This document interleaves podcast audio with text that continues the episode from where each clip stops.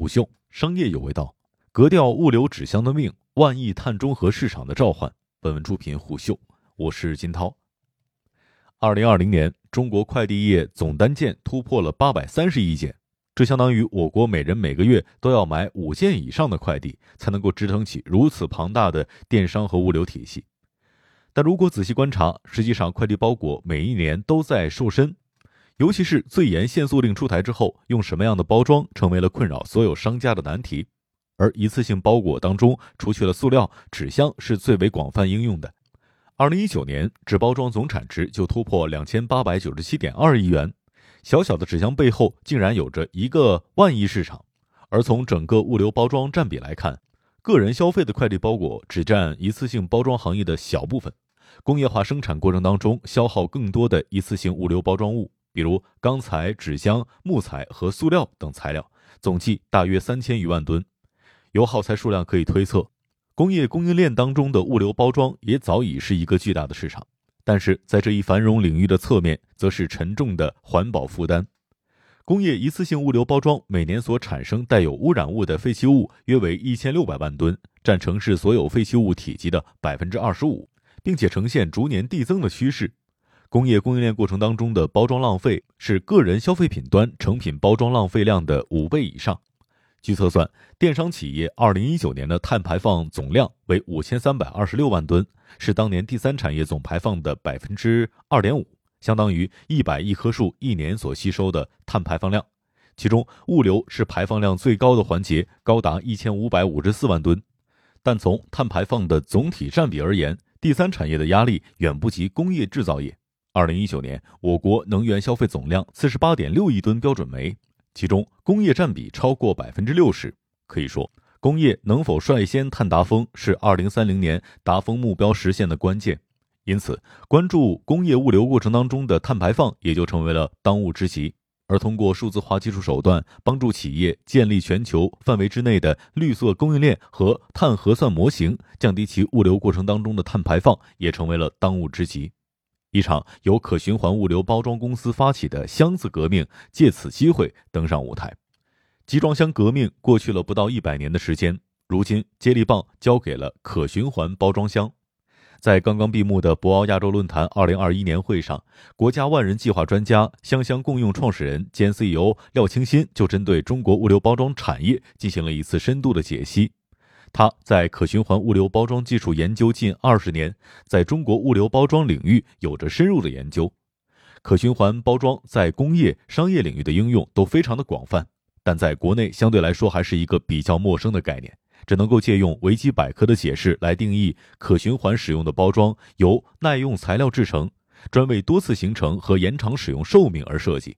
可循环使用的包装或者容器设计为可循环使用，而不会损害其保护功能。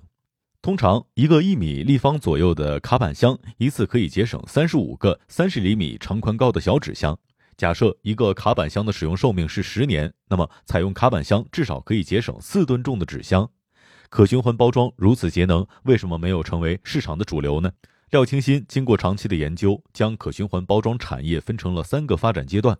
两千年至二零一零年这一阶段，大部分的企业重心放在了研究可循环包装的牢固度、耐用性。但这一阶段由于使用成本高昂，可循环包装并不能做到循环使用。二零一零年到二零二零年，不少企业开始采用可循环物流手段，国内六千多家可循环物流包装企业也大多崛起于这一阶段。但是，由于大部分公司主要以产品销售为主，规模在一元以下。长期产能过剩、产品同质化、技术结构单一、人才队伍老化，共享经济的概念兴起之后，也有公司开始尝试可循环包装的租赁。但是由于缺少数字化管控包装物的技术能力，常常出现高丢失率、低周转率、低利用率的问题。尽管可循环包装更为绿色节能，但其制作成本高、运输网点配套设施不完善、运输回收管控困难等原因，都阻碍了这一行业的爆发。企业采用什么样的包装，归根到底是一门成本生意。之所以行业仍旧采用一次性包装物，甚至采用低质量纸质或者塑料，都是因为这种方案更便宜。为了碳达峰的目标，近两年来，能源企业和制造业爆发性的投资和建设了一大批云平台、数字电厂、AI 区块链数据中台等数字化基础设施。数字化和智能化不仅可以帮助企业在生产过程当中进行精准的碳排放控制和核算，对于中国制造业而言，这一波由碳达峰倒逼的信息化改造，还将建立一个更加清洁、循环的全新数字经济模式。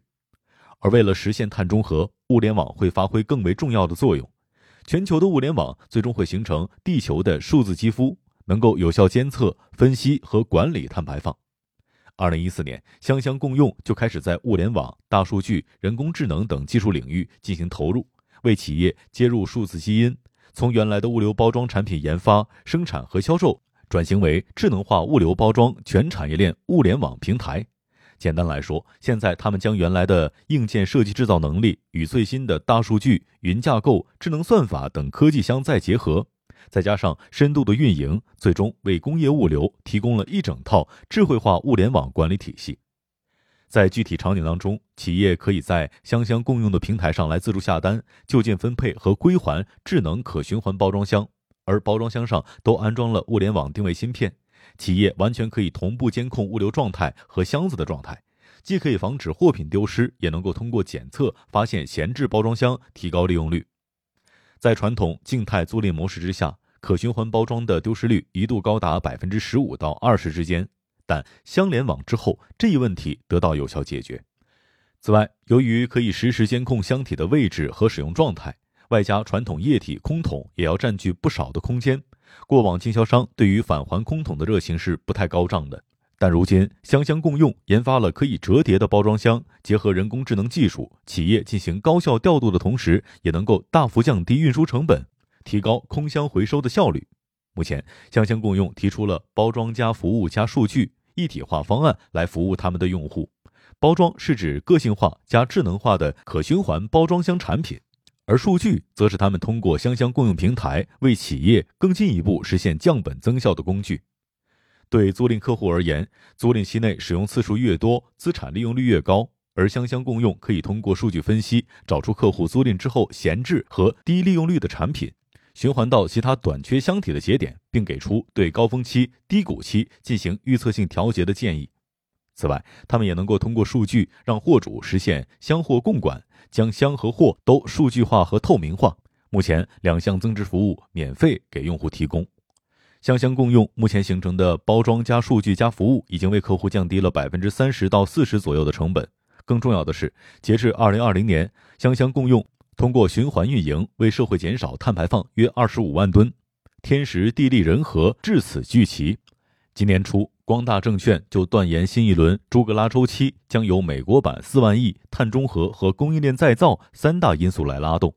与碳排放相关性最高的能源、制造业、交通、电力领域都早已开始动身。如今，这些行业紧密相关的物流包装产业也迈出了巨大的一步，只等待能够看穿经济周期秘密的掘金者们撬动这一轮的箱子革命了。